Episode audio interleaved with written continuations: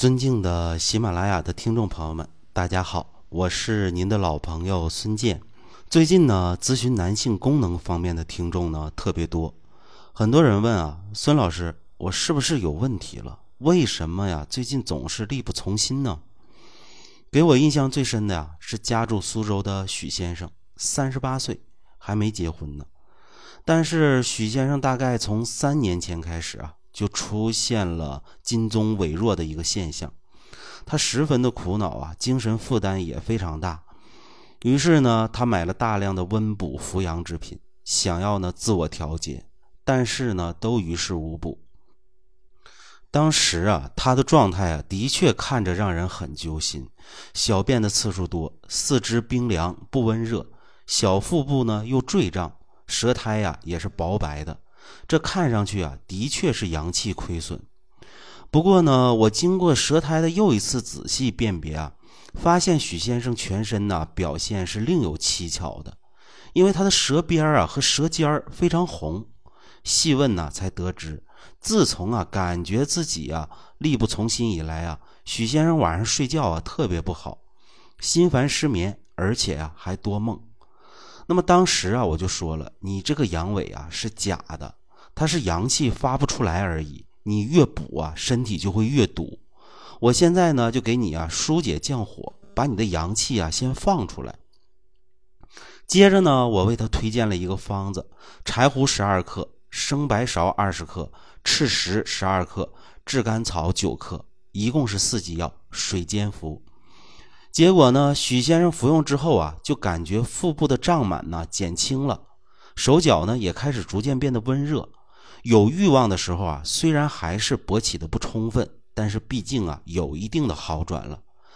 而这个时候啊，我观察他的舌苔啊，发现呢舌边啊还是红，舌尖呢也还是发红。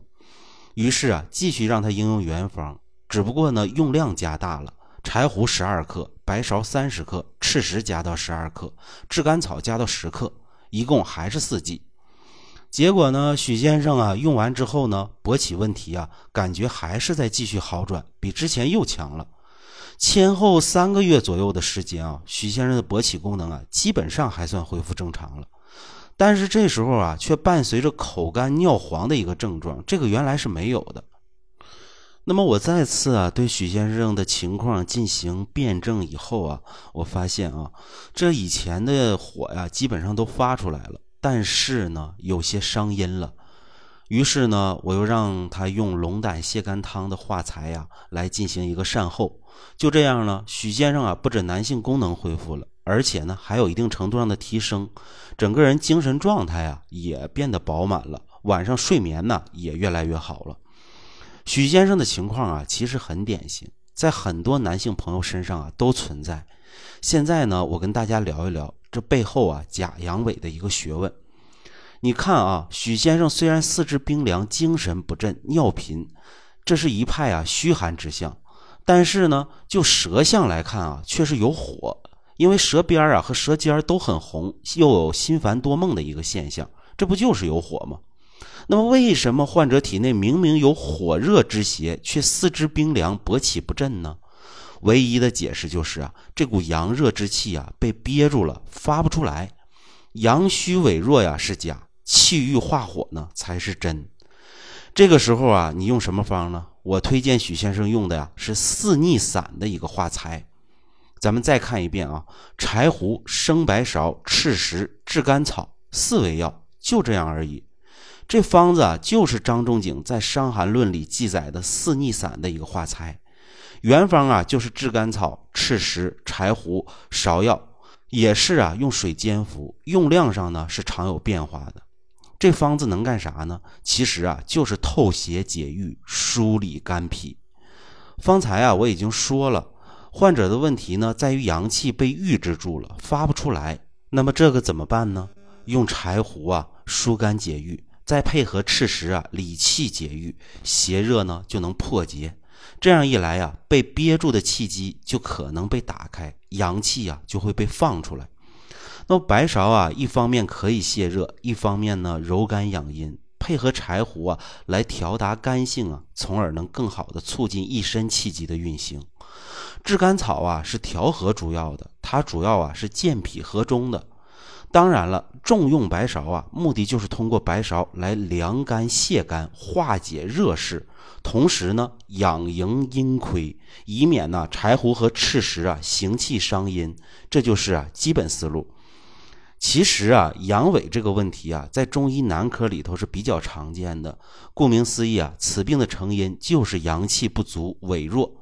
但是实话实说啊，属于真阳痿的有几个呢？尤其是像我刚才讲的许先生，还不到四十岁，还没结婚呢，怎么就那么容易阳痿气弱呢？这不符合人的正常生理变化呀。因此啊，临证的时候啊，就得看清楚问题的真正所在，不能被表面的假象迷惑。所以说呢，生活中有勃起之苦的人呢，或者怀疑自己有问题的人，一定不要轻信广告，滥用温补强壮之品。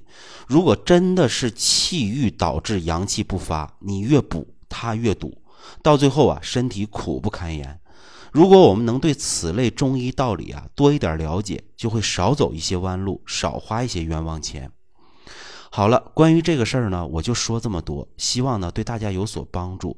张仲景的《伤寒论》呢，四逆散的方子固然很经典，但是呢，非专业人士啊，我还是希望你能够在专业人员辩证指导下来借鉴应用，切勿盲目套用。尤其是肾阴不足、相火偏亢而导致勃起不振的人，用此类疏解伤阴的药材啊，可能啊会更加有问题。那么好的，今天的节目呢就为大家讲到这里。如果您有任何问题呢，可以随时在评论区留言，我会第一时间给您回复。下期节目我们再见。